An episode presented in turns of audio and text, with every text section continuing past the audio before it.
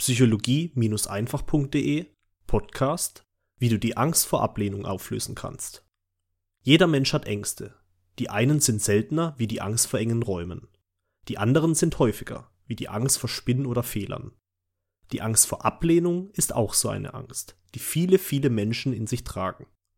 Der Moment, wenn wir zu unserem Schwarm am Ende des Clubs gehen, unseren ganzen Mut zusammennehmen und mit zittriger Stimme Hi sagen und dann ignoriert werden.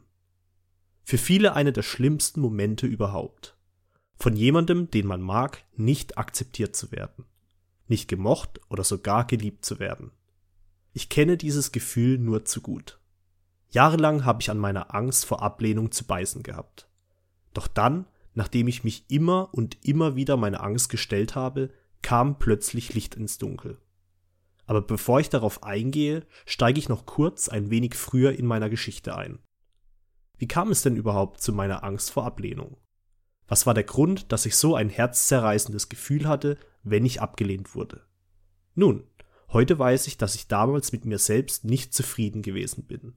Meine selbstverachtenden Gedanken schwirrten wild in meinem Kopf herum und meine Selbstgespräche waren extrem negativer Art.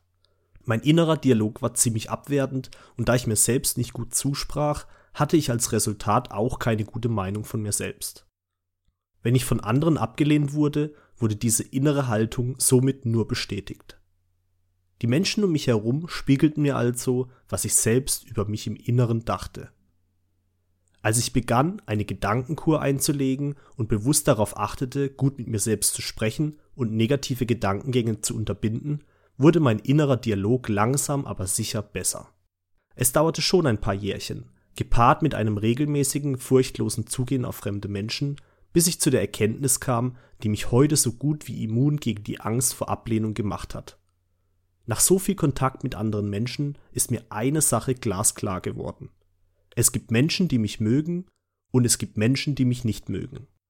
Egal was ich tue, egal wer ich bin, es wird immer Menschen geben, die das, was ich repräsentiere, toll finden und es wird solche geben, die das lieber meiden. Ich meine, nehmen wir doch einen Superstar wie Brad Pitt. Es gibt definitiv viele Frauen, die ihn nicht von der Bettkante stoßen würden. Und doch gibt es auch diejenigen, die ihn am liebsten von einer sehr hohen Klippe stoßen würden. Oder eine Angela Merkel. Manche mögen sie, manche hassen sie. Du siehst also, dass selbst Menschen, die in angesehenen Positionen sind, auch mit Ablehnung von anderen zu kämpfen haben. Es ist also natürlich, dass du deine Lover und deine Hater hast. Diese Feststellung hat mich befreit. Befreit, mich verstellen zu müssen, um zu gefallen. Ich sehe mich heute vielmehr als eine Art Magnet, der sich entschieden hat, so zu sein, wie es ihm gefällt, dadurch die Massen spaltet und am Schluss im Sieb nur diejenigen übrig bleiben, die auch wirklich zu mir passen.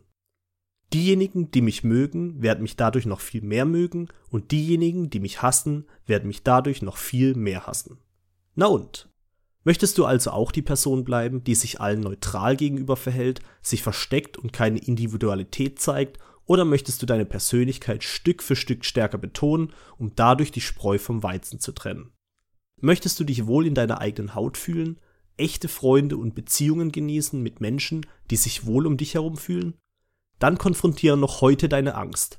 Stelle dich dem unwohlen Gefühl, das durch deinen Körper schießt, wenn du auf fremde Menschen zugehst. Lerne neue Menschen kennen, viele Menschen, und behalte die, die dich wollen, und lasse diejenigen ziehen, die dich nicht wollen.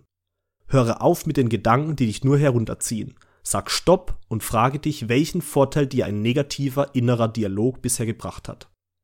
Lerne deine Individualität zu umarmen, sie Stück für Stück wie eine Blüte aufgehen zu lassen, um die Welt am Ende mit ihrer Schönheit verzaubern zu können. Und hab richtig viel Spaß auf dem Weg dorthin. Dein Aljoscha.